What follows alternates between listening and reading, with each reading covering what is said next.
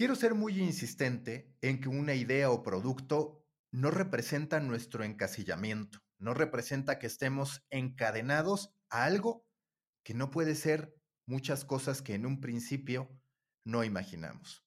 Ya se los mencioné con el caso de Neutrógena, un jabón que previene el acné, lanzando su propio documental, producido por una actriz como Kerry Washington. Ahora quiero ir a una marca en particular que debe servir de referencia para todos los que estamos en medios de comunicación, sí para los llamados soft, pero también para los llamados hard, porque estoy convencido que uno de los grandes problemas de la industria de los medios de comunicación y del periodismo es querer tomarse demasiado en serio, tan en serio que no se permiten innovar, tan en serio que no se permiten cambiar de lugar, tan en serio que al final no se permiten ser diferentes.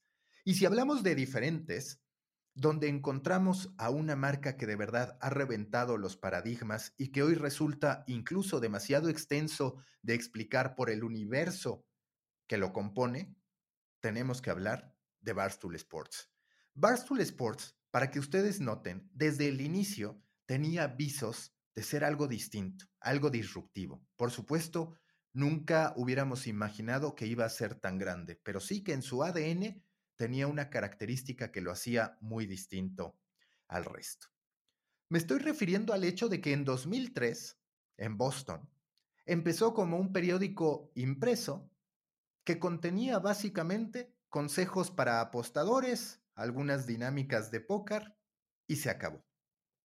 Para el 2007 aterriza en el ecosistema digital y desde entonces ha hecho historia. Nos podrá gustar o no lo que presenta Barstool Sports, pero es sin duda el gran referente en términos de innovación en medios deportivos. Nos gusta más The Athletic, por supuesto, porque The Athletic va hacia la cobertura obsesiva de los equipos de todas las ciudades en Estados Unidos, o al menos de las principales ciudades, y eso nos gusta como periodistas. Nos gusta Bleacher Report por todo el ruido que genera y porque logró conjuntar una serie de inversiones que hoy le permiten hacer producciones extraordinarias, incluso animadas, que representan propiedad intelectual. Pero donde verdaderamente, desde mi perspectiva, se han roto paradigmas es a través de Barstool Sports. Barstool Sports, después de ese aterrizaje en 2007, ¿en qué se ha convertido? Primero hoy es su propio sportsbook, después de haber sido adquirido en un 36% por Penn National Gaming, una casa de apuestas en Estados Unidos. Tiene como principales inversionistas al ya mencionado Penn National Gaming y a The Churning Group, que por cierto también está invirtiendo en un SPAC para poder comprar nuevas empresas que quieran transformar el mundo de los deportes, pero también de wellness, también de otra serie de actividades que puedan conectarse con bienes de consumo y audiencias muy apasionadas a ese respecto. Además de eso, Barstool hoy genera, es promotor de peleas de box amateur en Estados Unidos. Desde hace años identificaron que había un interés natural por el boxeo, aunque no fuera de alto rendimiento y que ellos, a partir de la naturaleza de su audiencia, podían construir todo un esquema que le representara sí ingresos dentro del evento cuando se podía, hasta antes de la pandemia, pero también a través de pago por evento, también a través de merchandising. En su momento, a través de The Churning Group, levantaron 15 millones de dólares. ¿Ustedes saben para qué? Para abrir su propio sports bar, que de momento no ha ocurrido, pero sí que va a ocurrir y por otro lado, para lanzar una bebida alcohólica, que ¿qué creen? Ya ocurrió. Esa bebida se llama Pink Whitney. Es un vodka integrado con limonada rosa, con Pink Lemonade, de ahí el nombre Pink Whitney. Y los resultados han sido extraordinarios. Resulta que han vendido 15 millones de botellas y han generado 100 millones de dólares. ¿Cómo lo hicieron? La historia, y aquí quiero que pongan atención al playbook otra vez para que entiendan que de una idea, de un tweet, de un podcast pueden surgir negocios extraordinarios.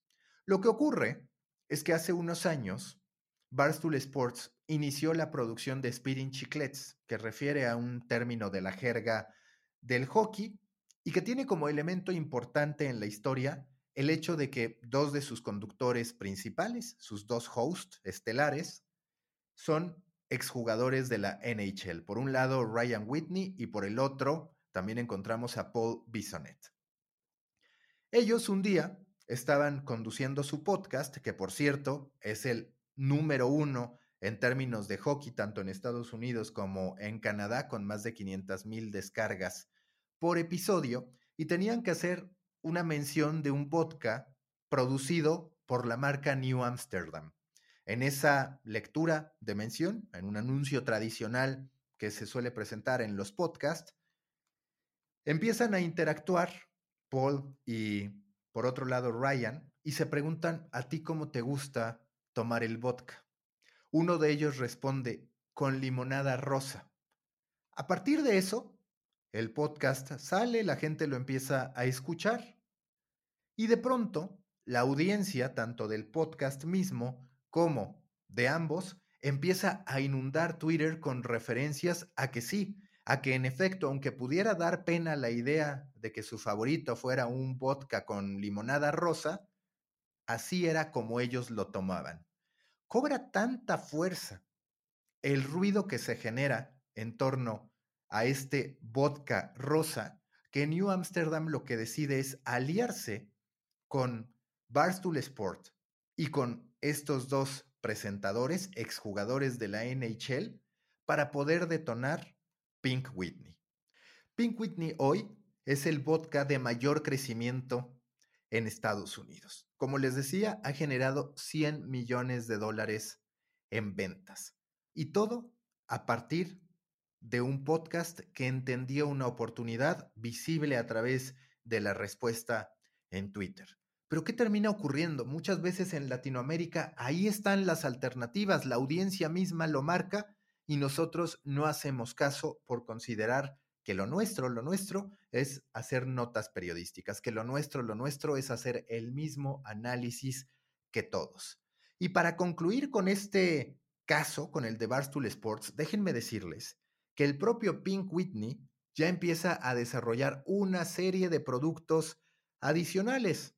Existe merchandising con la marca de Pink Whitney y acaba de organizar la Pink Whitney Cup en la que jugadores profesionales, exjugadores y por supuesto el grupo de influencers de marcas personales reconocidas de Barstool Sports se enfrentaron en una serie de juegos, de partidos de hockey.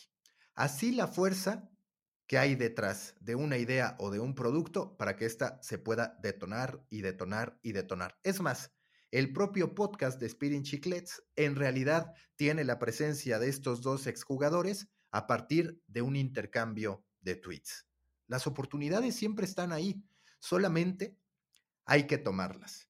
Y para concluir con el caso Barstool Sports, que a ver, podríamos seguir hablando y hablando y hablando, porque insisto, se trata de un universo muy complejo, déjenme decirles que además de todo lo que les he mencionado, ya también Barstool Sports es el quinto productor a nivel general de podcast más grande en Estados Unidos. Tiene más de 7.1 millones de oyentes. Cuando Erika Nardini llegó como CEO en el 2016, Barstool tenía tres shows en podcast. Hoy día tiene más de 30 shows, varios de ellos colocados en los primeros lugares. Es una marca que ha sido capaz de desafiar por completo, de reventar cualquier tipo de protocolo, cuando por ejemplo se terminó peleando con ESPN y cancelando a partir de una orden del expresidente de ESPN la colaboración que habían hecho en un programa que tuvo solo una emisión. ¿Y qué terminó pasando? A ver, lo natural hubiera sido pensar que el startup, en este caso Barstool Sports, iba a terminar llorando porque se le haya ido una oportunidad tan valuada, tan valiosa como la de trabajar con ESPN. Pero resulta que Dave Portnoy aprovecha, si así lo queremos llamar, el conflicto que se genera a partir de que una reportera acusa de misoginia al propio Portnoy, a partir de unas declaraciones que había hecho antes de que Barstool colaborara con ESPN, y entonces lo que sale a decir Portnoy a través de su cuenta de Twitter es la gran demostración de por qué ESPN está siendo parte del pasado y nosotros nos estamos modernizando, nos estamos adaptando, es que somos como somos, que no tenemos pena de reconocernos así y que siempre nos hemos burlado de absolutamente todos, incluso de nosotros mismos. Ese tipo de decisiones no se dan en los medios tradicionales y cuando nosotros no tenemos definición, corremos el riesgo de ser más de lo mismo. Si quieren recibir esta información, los invito a suscribirse a mi newsletter diario, de lunes a viernes y con una entrega los domingos, un media briefing con resumen de lo más destacado que se ha generado en la industria. Lo pueden hacer a través de storybaker.co, así sin M, storybaker.co. Nosotros nos escuchamos y nos vemos en la próxima.